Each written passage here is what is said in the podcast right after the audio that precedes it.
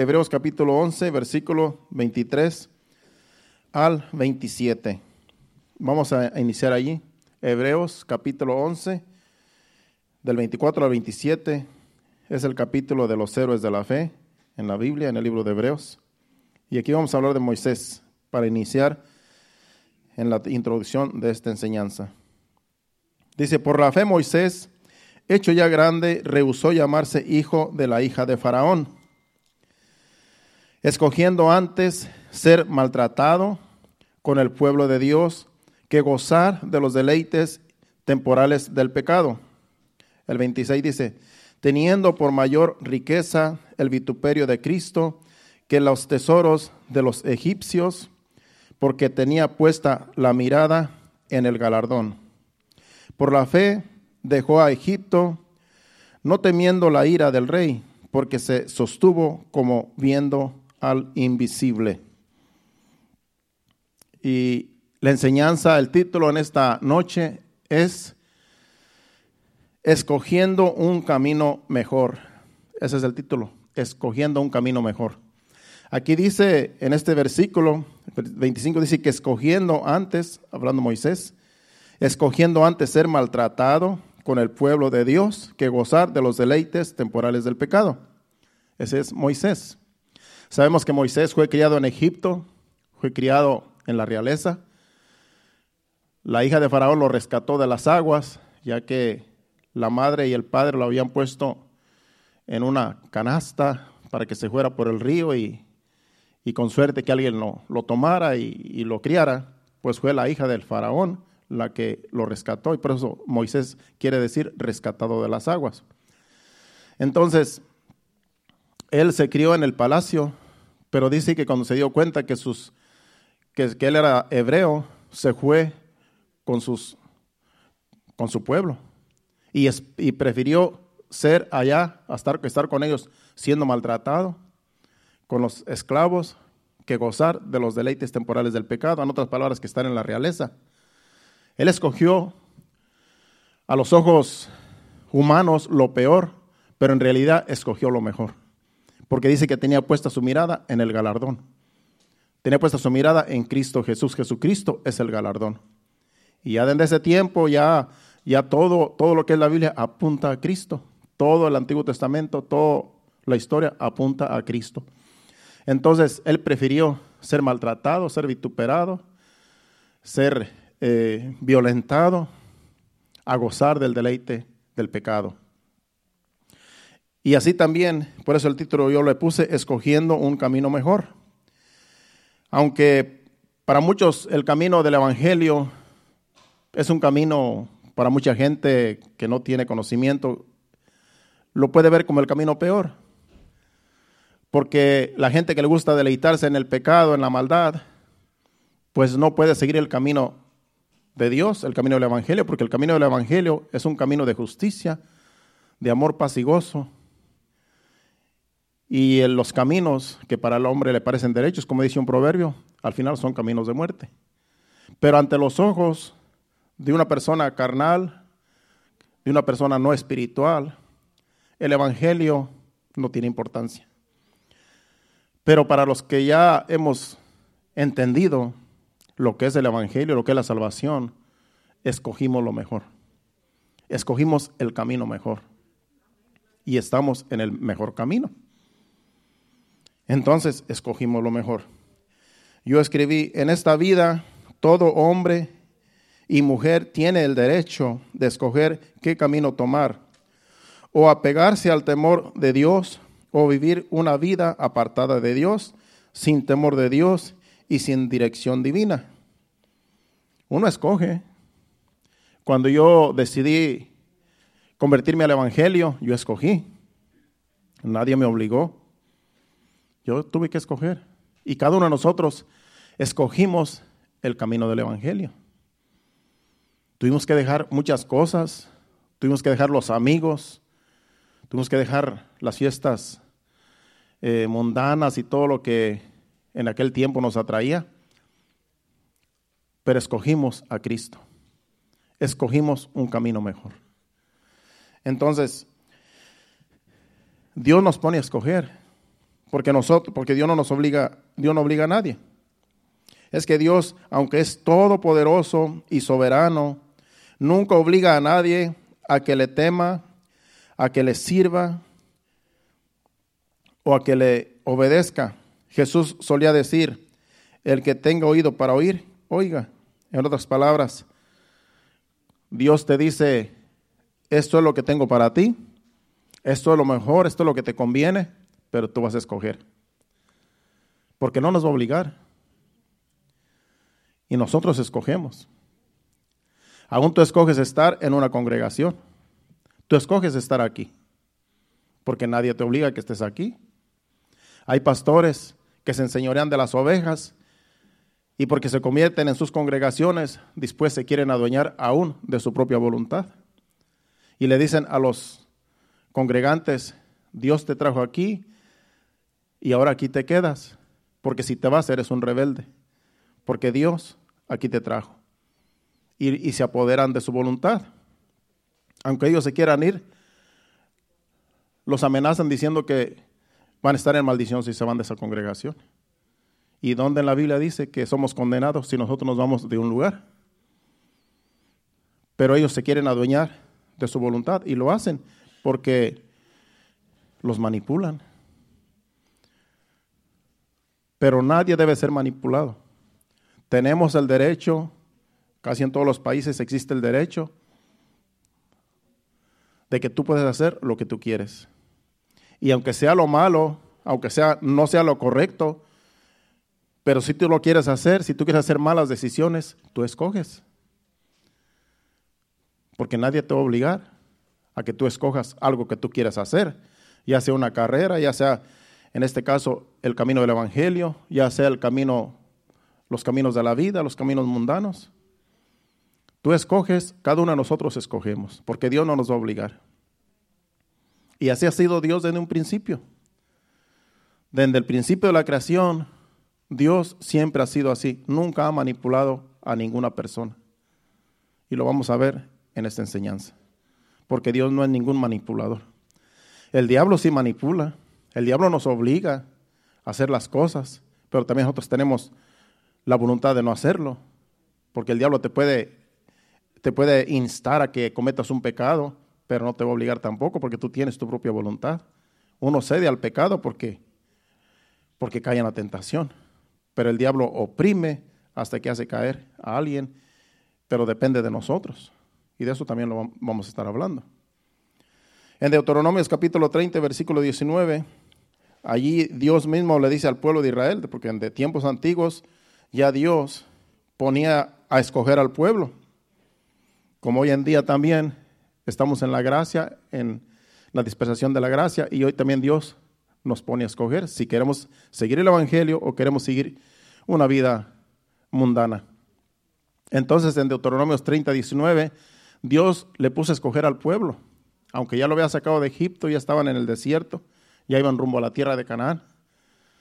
Pero Dios con todo y eso, Él siempre les decía, escojan ustedes. Y aquí les dijo en este versículo, a los cielos y a la tierra llamo por testigos hoy contra vosotros que os he puesto delante, delante la vida y la muerte, la bendición y la maldición. Escoge pues la vida para que te vaya, para que, para que vivas tú y tu descendencia. Si usted se da cuenta, le está poniendo al pueblo a escoger. Yo pongo delante de ti la vida y la muerte, la bendición y la maldición.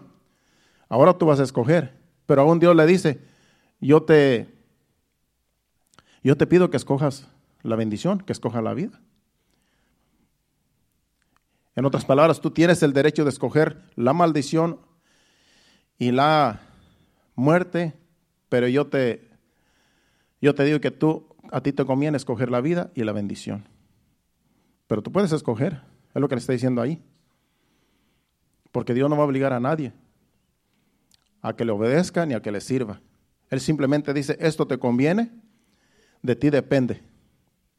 Es como hoy en día tenemos una generación donde ya los jóvenes a los 18 años ya se quieren ir de la casa. Aquí en América ya tienen esa costumbre de que ya desde que son adolescentes, Ya están pensando, a los 18 años me voy de la casa. No los pueden disciplinar, no los pueden, no les pueden decir nada a los padres que los ofende porque dicen, pero cuando yo cumpla mis 18 años me voy de la casa. Porque ya tiene esa mentalidad, que ya a los 18 años ya quieren hacer lo que quieren. Y hay unos que lo hacen.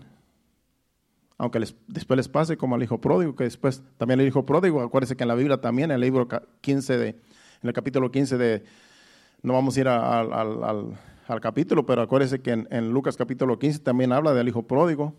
Y cuando dijo al padre, dame la, parte de merencia que me corresponde, me corresponde y, y, el padre se la dio y se fue de la casa y gastó en una vida desordenada todo lo que le tocaba de su herencia.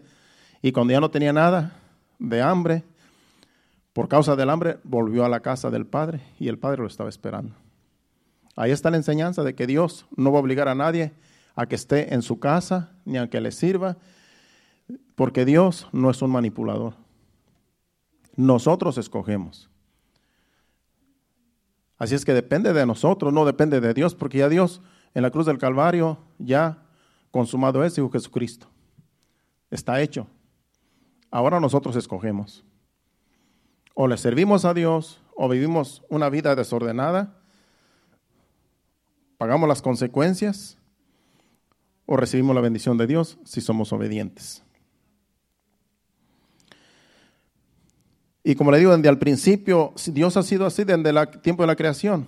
Acuérdense que Adán y Eva desobedecieron a Dios y Dios sabía anticipadamente que le iban a desobedecer. Y antes de caer en tentación no los detuvo.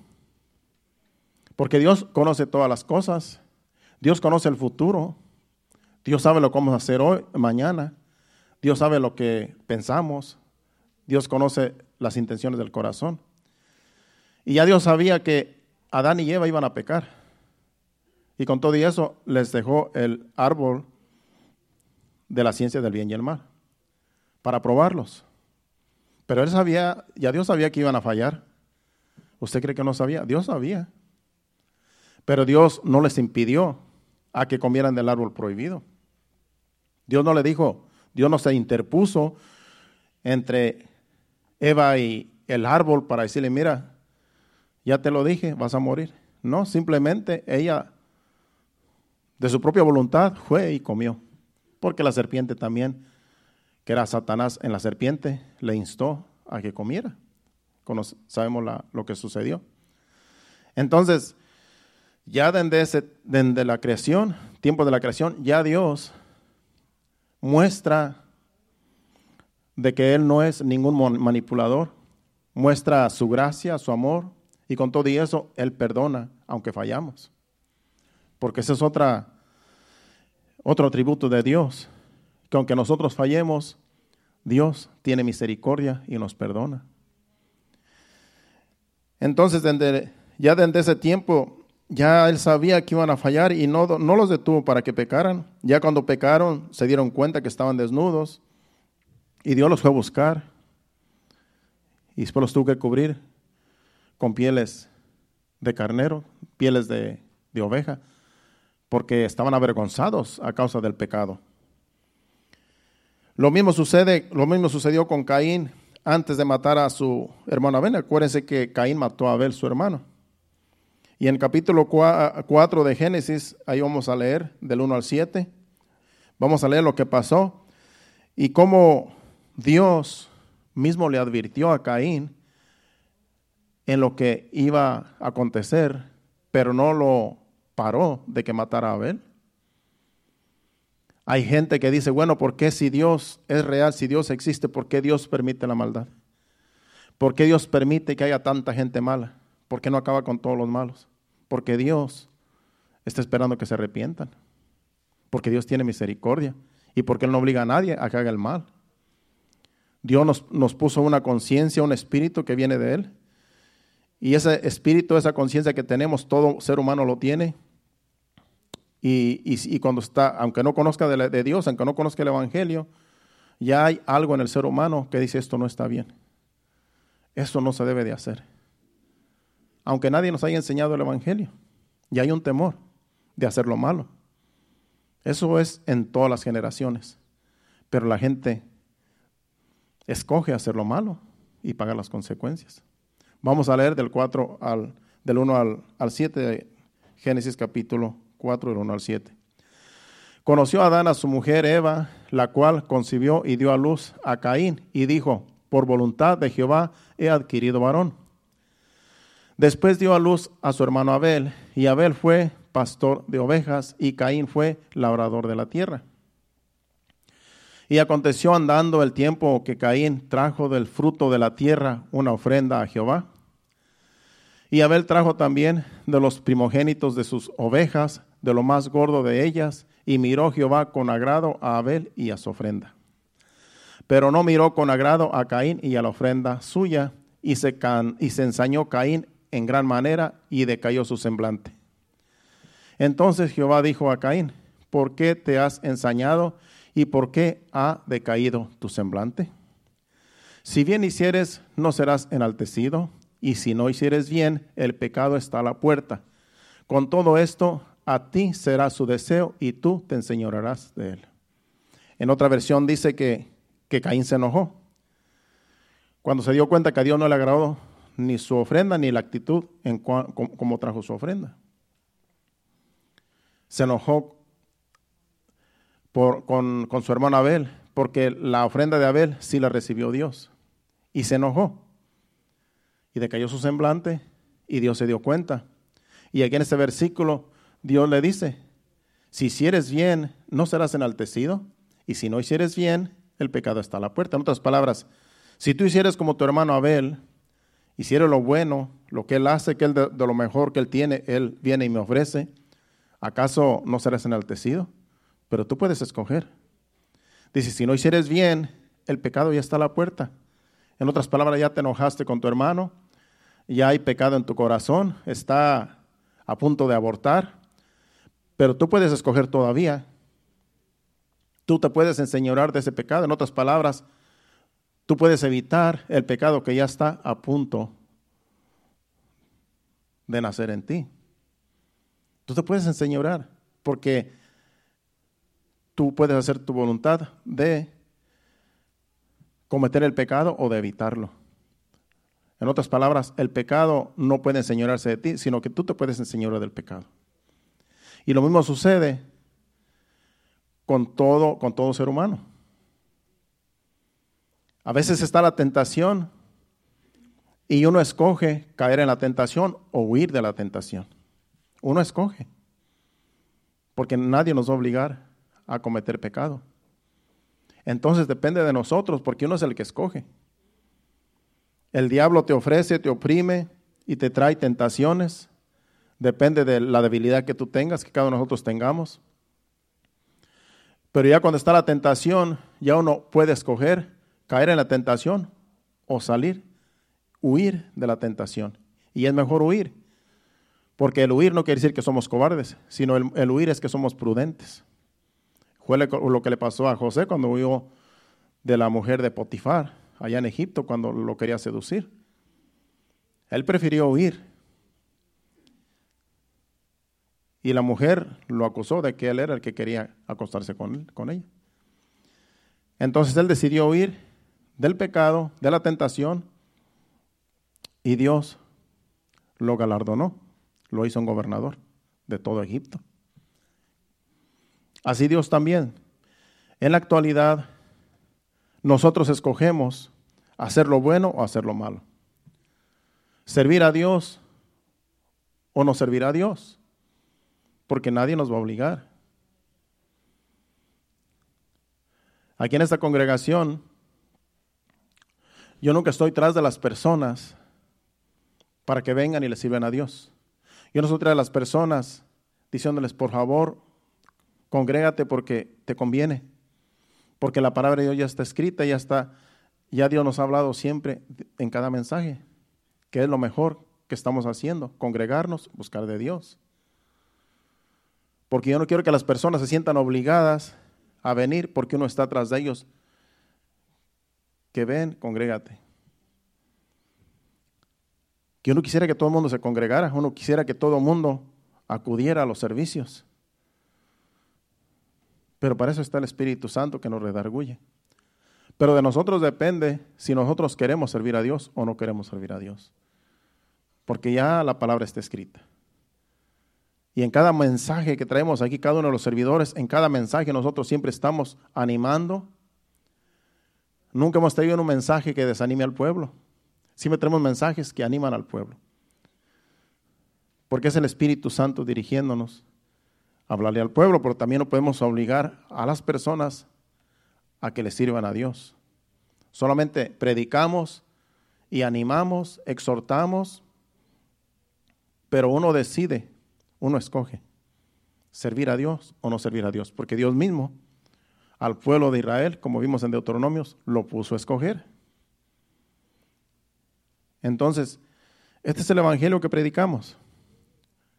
Un evangelio de gracia, un evangelio en el cual tenemos que mostrar el amor de Cristo con nuestras acciones, con lo que nosotros hacemos, y las personas tienen que ver la diferencia del que le sirve a Dios y del que no le sirve a Dios. Porque el que no le sirve a Dios no tiene respaldo de Dios.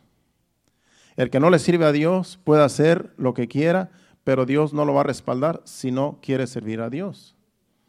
Simplemente va a vivir la vida que ha escogido vivir.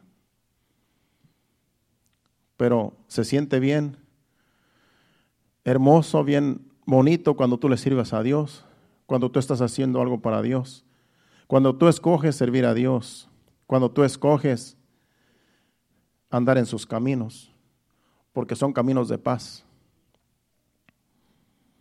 Los caminos de la vida, los caminos del mundo, no lo conducen a la paz a uno, lo conducen a la destrucción, porque hay muchos caminos, pero solamente el camino del Evangelio es el que nos lleva a la presencia de Dios. Y en este camino tenemos paz, aunque tengamos aflicciones y momentos difíciles en la vida, pero Dios ha prometido darnos paz, aún en los momentos difíciles. Y esa es la gracia de Dios. Eso es lo que Dios tiene para su pueblo.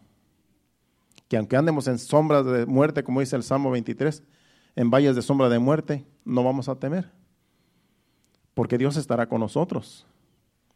Y cuando Dios está con nosotros nos sentimos seguros. A veces estamos pasando por aflicciones, por momentos dolorosos, pero sentimos la presencia de Dios. Sentimos que Dios está con nosotros. Sentimos el respaldo de Dios. Y decimos, este es el mejor camino aunque esté pasando por este momento difícil. Escogí lo mejor. Porque Dios ha prometido estar con nosotros todos los días. Cuando nosotros estamos en sus caminos. Él no nos va a dejar, no nos va a desamparar. Siempre estará con nosotros. Él lo ha prometido y Él no miente. Y nosotros tenemos que creerlo, creerle su palabra. Pues así como estos dos ejemplos que hemos visto de, de Adán y Eva, que Dios no los impidió a que cometieran pecado, también Caín, que Dios no le impidió que matara a su hermano Abel. Así podemos hablar de miles de ejemplos y en todos ellos Dios, de un modo u otro, avisa a las personas antes de cometer el pecado o un acto desastroso el cual lo marcará para siempre a una persona. Dios siempre advierte antes de cometer un pecado. Dios siempre nos advierte antes de cometer una atrocidad. De un modo u otro, porque Dios, porque tenemos un espíritu que es de Dios dentro de nosotros. Y de un modo u otro Dios trata de evitar que nosotros caigamos en un pecado, en algo desastroso que nosotros cometamos. Dios siempre está buscando la forma de que nosotros no caigamos en las redes, en las trampas del enemigo. Ha habido muchos casos donde Dios, aún con voz audible, les habla a las personas para que no cometan un crimen, un asesinato. Y es que Dios no quiere que sufran toda una vida, porque una persona que comete un homicidio cae, en una, maldición. Porque la Biblia dice que los homicidas no entrarán en el, reino, en el reino de Dios. Aunque Dios puede perdonar un caso así, pero esa persona va a cargar en su conciencia con la muerte de un ser humano. Y Dios siempre avisa y siempre trata de evitar que suceda. Ha sucedido. Es la misericordia de Dios para que uno no cargue en su conciencia con algo así. Entonces Dios siempre está de un modo u otro avisándonos, no cometas esto, no hagas esto, no hagas lo otro. Siempre Dios está previniéndonos de que no hagamos cosas incorrectas, porque Él no quiere que, que, suframos, en realidad no quiere que suframos, algo así. Entonces, pero, de, pero uno depende, de uno depende. Nosotros somos los que escogemos. ¿Obedecemos a Dios o lo desobedecemos? Hay una historia en la Biblia que vamos a ir a la historia en este tiempo que me queda. Esta historia es muy interesante porque esta historia nos enseña la necedad de un hombre que era profeta de Dios, pero la avaricia lo cegó y, y con lo que hizo Dios lo descalificó y lo puso en la lista negra de hombres corruptos, el cual es mencionado aún en el libro de Apocalipsis y en Segunda de Pedro. Y este hombre era Balaam. Él era un profeta de Dios. Y vamos a hablar de él en estos minutos que me quedan. Vamos a ir a Números capítulo 22, del 1 al 20. Vamos a leer un poco largo, porque queremos aprender de este hombre que dice que era un profeta de Dios. Y lo que él decía se cumplía. Pero vamos a leer para que usted entienda, para los que no conocen la historia, para que vean lo que había en el corazón de este hombre, que aún era un profeta, pero había en el corazón avaricia. Y aquí va a mostrar su avaricia. Vamos a leer del 1 al 20 de corrido. Y luego nos vamos a brincar al 27. Partieron los hijos de Israel y acamparon en los campos de Moab junto al Jordán frente a Jericó. Y vio Balac, hijo de Zippor, todo lo que Israel había hecho al amorreo.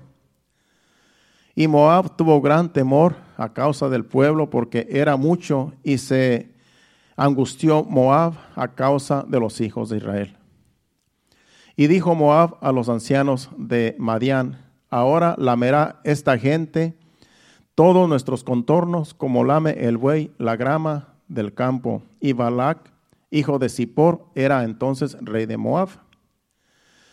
Por tanto, envió mensajeros a Balaam, hijo de Beor, en Peter, que está junto al río, en la tierra de los hijos de su pueblo, para que lo llamase, diciendo, un pueblo ha salido de Egipto y he aquí cubre la faz de la tierra y habita delante de mí.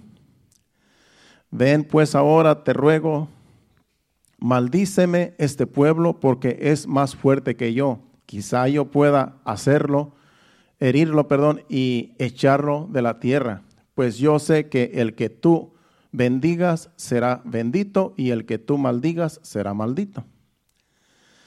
Fueron ancianos de Moab y los ancianos de Madián con, los, con las dádivas de adivinación en su mano y llegaron a Balaam y le dijeron las palabras de Balac. Él les dijo, reposad aquí esta noche y yo os daré respuesta según Jehová me hablare. Así los príncipes de Moab se quedaron con Balaam. Y vino Dios a Balaam y le dijo, ¿qué varones son estos que están contigo? Y Balaam respondió a Dios, Balac, hijo de Zippor, rey de Moab, ha venido a decirme, He aquí este pueblo que ha salido de Egipto, cubre la faz de la tierra, ven pues ahora y maldícemelo, quizá podré pelear contra él y echarlo. Entonces dijo Dios a Balaam, no vayas con ellos, ni maldigas al pueblo, porque bendito es. Así Balaam se levantó por la mañana y dijo a los príncipes de Balac, volveos a, vuestro, a vuestra tierra porque Jehová no me quiere dejar ir con vosotros. Y los príncipes de Moab se levantaron y vinieron a Balac y dijeron, Balaam no quiso venir con nosotros. Volvió Balac a enviar otra vez más príncipes y más honorables que los otros, los cuales vinieron a Balaam y le dijeron, así dice Balac, hijo de Zippor, te ruego que no dejes de venir a mí, porque sin duda te honraré mucho y haré todo lo que me digas. Ven pues ahora, maldíceme a este pueblo. Y Balaam respondió y dijo a los siervos de Balac, aunque Balac me diese su casa llena de plata y oro, no puedo traspasar la palabra de Jehová, mi Dios, para hacer cosa chica ni grande. Os ruego, por tanto, ahora que reposéis aquí esta noche para que yo sepa qué me vuelve a decir Jehová. Y vino Dios a Balaam de noche y le dijo, si le dijo, si vinieron para llamarte estos hombres, levántate y vete con ellos, pero harás lo que yo te diga. En todos estos versículos que leímos, usted se está dando cuenta que desde un principio Balaam está mal. Porque si es el profeta de Dios y el pueblo de Israel que sacó Dios de Egipto, lo lleva a un lugar donde fluye leche y miel, ¿cómo se le ocurre pensar que Dios puede maldecir al pueblo que él sacó de Egipto? Y incluso Dios dice, este pueblo es bendito. Pero había avaricia en su corazón porque cuando se dio cuenta que este enemigo, rey enemigo, le estaba ofreciendo muchas riquezas, él quiso como hacer un trato con Dios para ver si Dios lo dejaba maldecir al pueblo de Israel. ¿Y cómo Dios iba a dejar maldecir al pueblo de Israel si ya si Dios lo, si Dios lo bendijo desde un principio?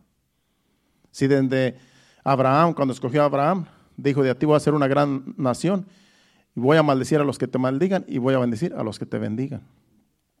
¿Cómo Balac, Balaam se le ocurre pensar que Dios le va a permitir que maldiga a su pueblo?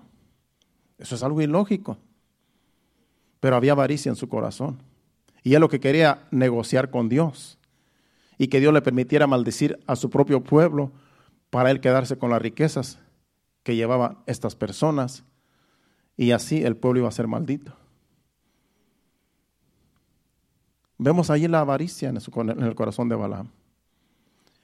Y aún la segunda vez que les, lo, envió otros grupos más, con más regalos, más honorables, dice que los envió el, el rey, este,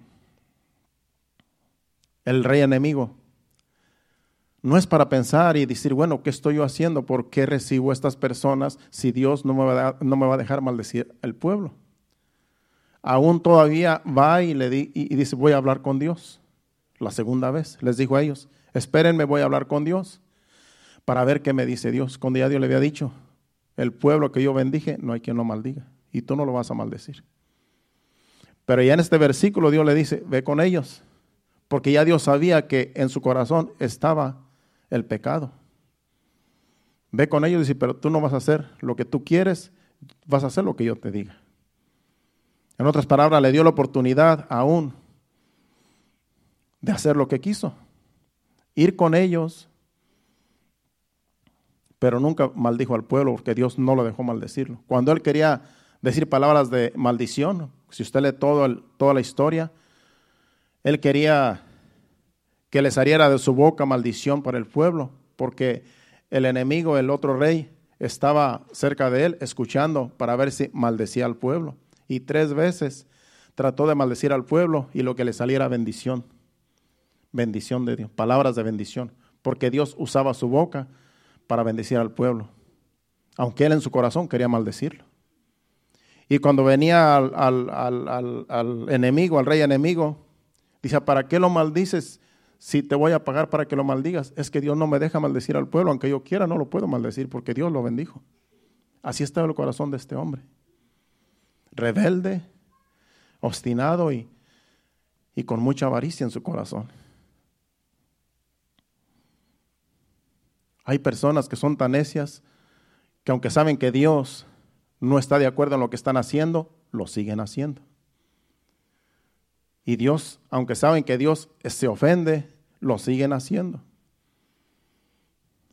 Porque su corazón está malo delante de Dios. Así estaba el corazón de Balac. Vamos a brincarnos al 27, del 27 al 33, para ver, porque nos vamos a brincar varios versículos porque es larga la historia. Aquí en estos versículos es cuando le habla a una mula, porque él sale de, como cuando, cuando yo le dijo que se fuera con ellos, fue y enalbardó su mula y ahí va en su mula. Pero la mula no quería, no quería en realidad que Balaam fuera muerto. Es más, vamos a ir leyendo del, del 21 en adelante porque es donde habla de, que la mula en realidad le habló a él. El, el 28 vamos a leer. El 20, 21 más bien. El 21. Dice, así Balaam se levantó por la mañana y enalbardó su asna y fue con los príncipes de Moab. Y la ira de Dios se encendió porque él iba y el ángel de Jehová se puso en el camino por adversario suyo. Iba pues él montado sobre su asna y con él dos criados suyos. Y el asna vio al ángel de Jehová que estaba en, en el camino con su espada desnuda en su mano. Y se apartó el asna del camino e iba por el camino, perdón, por el campo. Entonces azotó Balaam al asna para hacerla volver al camino. Pero el ángel de Jehová se puso en una senda de viñas que tenía pared a un lado y pared al otro. Y viendo el, asna al ángel de Jehová, se pegó a la pared y apretó contra la pared el pie de Balaam, y él volvió a azotarla. Y el ángel de Jehová pasó más allá y se puso en una angostura donde no había camino para apartarse ni a derecha ni a izquierda. Y viendo el asna al ángel de Jehová, se echó debajo de Balaam y Balaam se enojó y azotó al asna con un palo. Y esto es lo gracioso, lo que sigue. Entonces Jehová abrió la boca a la asna, la cual dijo a Balaam, ¿qué te he hecho que me has azotado estas tres veces? Imagínense un asna hablando. Eso fue lo más sorprendente y no creo que eso es una fábula. Eso es algo que sucedió. Dios hizo hablar a una asna para que este hombre eh, insensato entendiera que Dios no estaba de acuerdo con lo que él iba a hacer. Y Balaán respondió al asna, ¿por qué te has burlado de mí? Ojalá tuviese espada en mi mano, que ahora te mataría. Imagínese, se puso a hablar con el asna y se dio cuenta que era una asna. Y el asna dijo a Balaam, ¿no soy yo tu asna? Sobre mí has cabalgado eh, desde que tú me tienes hasta este día he acostumbrado echar, a hacerlo así contigo? Y él respondió, no. Entonces Jehová abrió los ojos de Balaam y vio al ángel de Jehová que estaba en el camino y tenía su espada desnuda en su mano y Balaam hizo reverencia, se inclinó sobre su rostro. Y el ángel de Jehová le dijo, ¿por qué has azotado tu asna estas tres veces? He aquí yo he salido para resistirte porque tu camino es perverso delante de mí. El asna me ha visto y se ha, eh, y se ha apartado luego de delante de, mí estas tres veces, y si de mí no se hubiese apartado, yo también ahora te mataría a ti y ella dejaría viva. Hasta ahí vamos a pararle, porque en realidad está largo la historia. Usted ve el diálogo de Balaam hablando con una asna. Eso fue algo, algo, algo real. No fue algo, no es una fábula, la Biblia no, no es una fábula. Fue algo que Dios dice que abrió la boca del asna para hablar con Balaam y decirle, tener un diálogo. Y con todo y eso, le responde a la asna y se pone a hablar con la asna. La asna era en realidad Dios hablando por medio de la asna a este hombre perverso, porque era un hombre insensato, que él quería hacer las cosas a su manera, pero que Dios le diera permiso. Que Dios le diera permiso de maldecir a su pueblo. Y Dios no se lo permitió. Tuvo que hacer que una asna hablara para hacerle entender que él estaba mal. Y él mismo, Dios habla de él aún en el Nuevo Testamento. Si vamos a segunda de Pedro, capítulo 2, versículo 14 al 15, allí habla de hombres malos, hombres que tienen el corazón como el de Balaam, donde quieren hacer, donde aquí habla de falsos maestros y falsos profetas. Aquí el apóstol eh, Pedro, ya en el Nuevo Testamento, de que esos abundan por todos lados. Hoy en día abundan muchos falsos maestros y falsos profetas. Y dice que tienen, así como Balaam, que codician el dinero, así hay muchos codiciosos. Y aquí habla de Balaam como ejemplo. Dice que estas personas que son falsos maestros y falsos profetas, dice que tienen los ojos llenos de adulterio, no se sacian de pecar, seducen a las almas inconstantes, tienen el corazón habitado a la codicia y son hijos de maldición. Han dejado el camino recto y se han extraviado siguiendo el camino de Balaam, hijo de Beor, el cual amó el premio de la maldad. Balaam prefirió seguir siendo malo en su corazón, teniendo malas intenciones, aunque Dios no lo permitió. Pero su corazón estaba malo. Era perverso. Y dice que si hay personas, aquí hablando, hablando el apóstol Pedro, así hay personas hoy en día que tienen el corazón como el de Balaam, que prefieren la maldad antes que la justicia con tal de lucrarse ellos mismos, con tal de ganar dinero, con tal de que les den dinero, con tal de hacerse ricos. No les importa hacen lo que quieren, se aprovechan de las almas inconstantes, se aprovechan, de aquellos que quieren agradar a Dios y le sacan todo lo que tienen. Ha habido personas que han llegado a las iglesias y les quitan el oro, les quitan los anillos, les quitan las cadenas, les quitan todo lo que traen y dicen que es Dios que los quiere bendecir, cuando ellos mismos se van ricos de esas congregaciones. Así hay muchos que andan por ahí. Pero aquí no los vamos a dejar que lleguen. Así es que usted puede venir en confianza. No vamos a permitir que les quite nada. Recuerdo que un, un pastor hace años que, que estaba escuchando una enseñanza, dice, no, dice, había un hermano, un pastor, dice que era amigo mío, dice, lo invitaron a una congregación. Y en esa congregación que lo invitaron, dice, el mismo pastor de la congregación le dijo, aprovechate y te doy permiso de que, de, que despeluques a las ovejas aquí.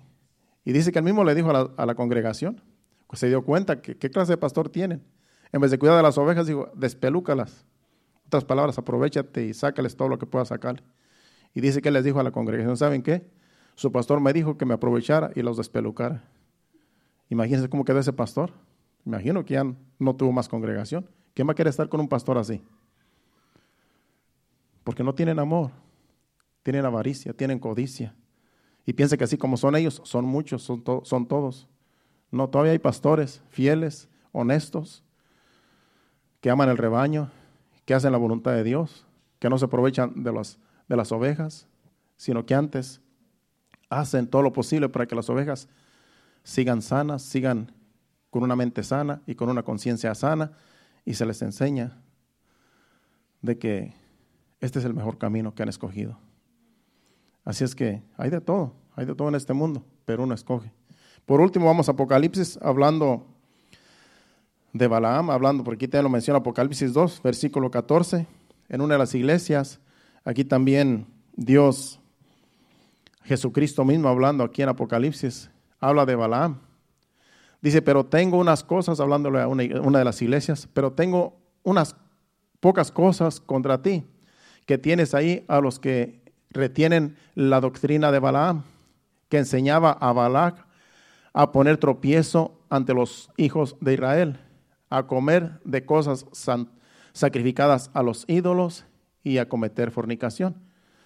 O sea que este Balaam tenía este problema, dice que enseñaba a los hijos de Israel a fornicar, porque después de que Dios no permitió maldecir a su pueblo, el juez le dijo a este rey, ¿sabes qué?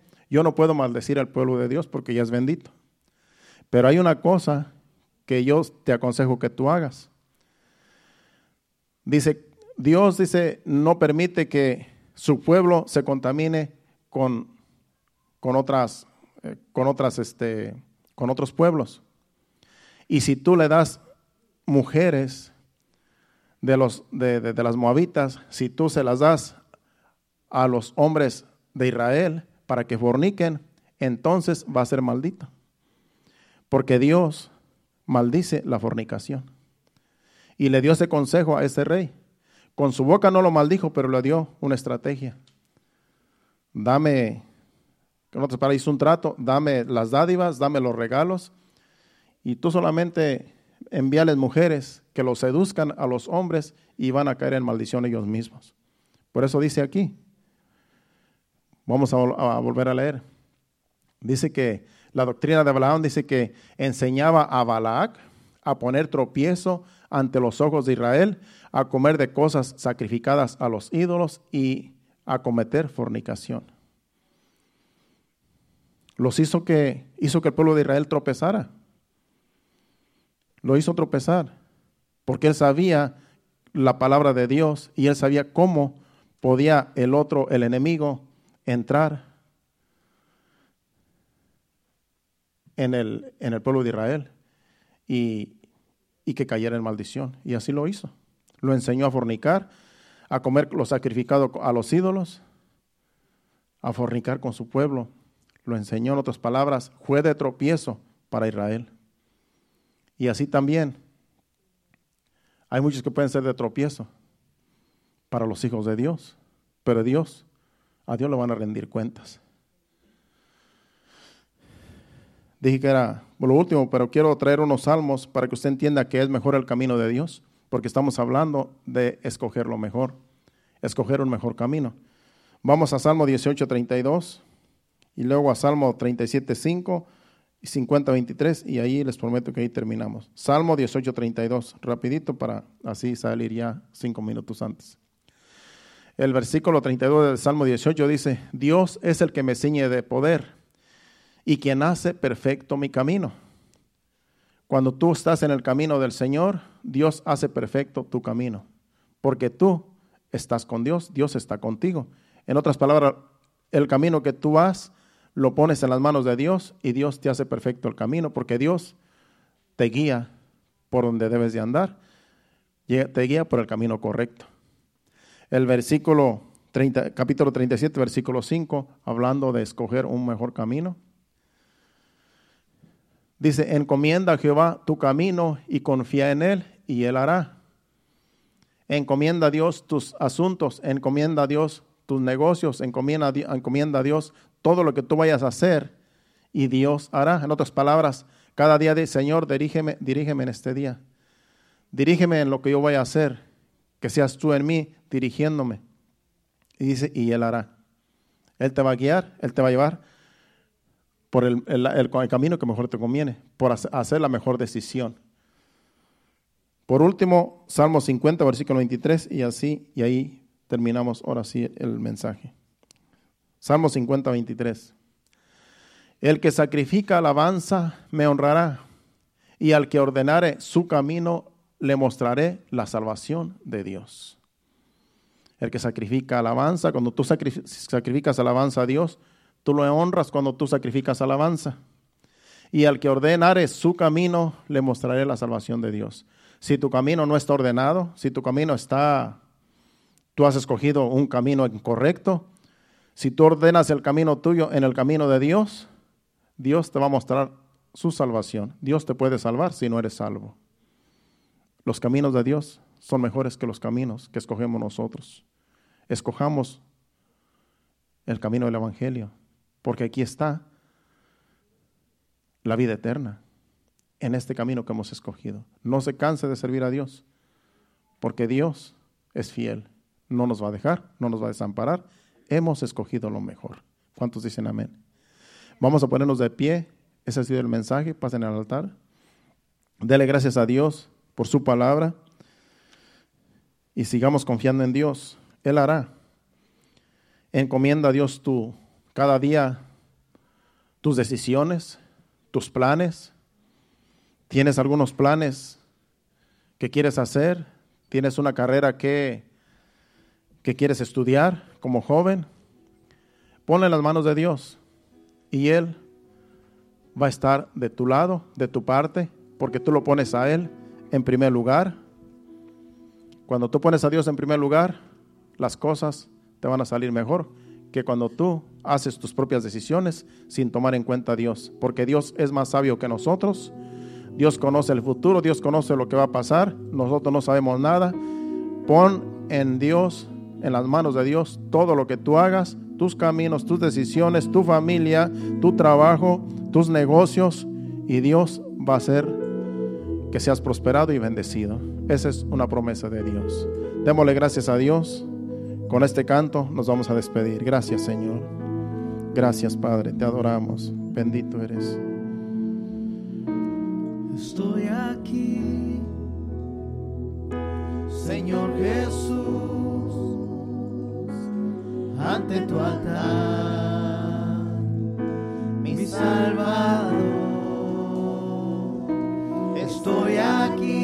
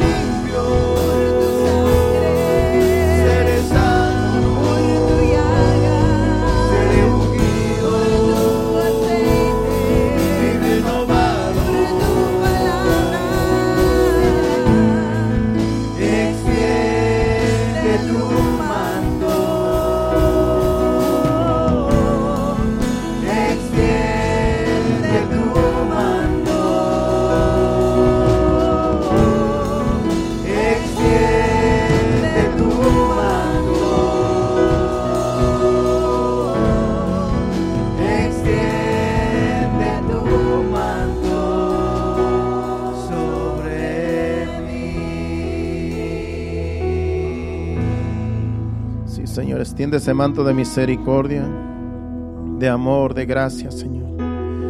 Sobre tu pueblo, Señor, sobre remanente fiel y sobre tu pueblo alrededor del mundo, Señor, sobre tu iglesia, Señor. Tú has prometido estar con nosotros. Tú has bendecido a tu pueblo, Señor. Y no hay quien maldiga a tu pueblo, Señor. Porque tú y yo la has bendecido. A tu iglesia, a tu pueblo, Señor. Por eso te damos gracias, Señor, porque estamos bajo la sombra del Omnipotente. Estamos bajo tu manto, bajo tus alas, Señor. Aquí estamos seguros, Señor. En tu presencia, Señor, hay plenitud de gozo. Gracias, Señor, por todas las promesas que tú nos has dado por medio de tu palabra. Gracias por tu Santo Espíritu que nos enseña, que nos dirige, Señor. Que nos conforta, Señor. Que aunque estemos pasando momentos difíciles, nos da paz, nos da gozo, Señor. Nos da alegría, Señor. Gracias, Padre. Gracias, Señor. Porque tú no nos has desamparado, Señor. Padre, nos vamos a despedir no de tu presencia, sino de este lugar, pidiéndote que nos lleves con bien, llevando nuestros vehículos a nuestros hogares, Señor, que tú vayas delante de nosotros, quitando todo obstáculo, Señor, para que podamos llegar con bien cada uno, Señor, cada familia, cada joven, cada niño, cada dama, cada varón aquí, Señor amado, que todos lleguemos con bien a nuestros hogares, Señor, y que aquellos que están cansados, tú des descanso, des un sueño grato y el día de mañana que nos levantemos fortalecidos con el poder de tu gracia. Te lo pedimos en el nombre de Jesús. Llévanos con bien. Amén y amén. Dios lo bendiga. Estamos despedidos. Salúdense los unos a los otros. Estaremos aquí primer- primero Dios el viernes a las 7.30. Hacia adelante, iglesia. Hasta el viernes. Déselo fuerte a Cristo. Él se lo merece.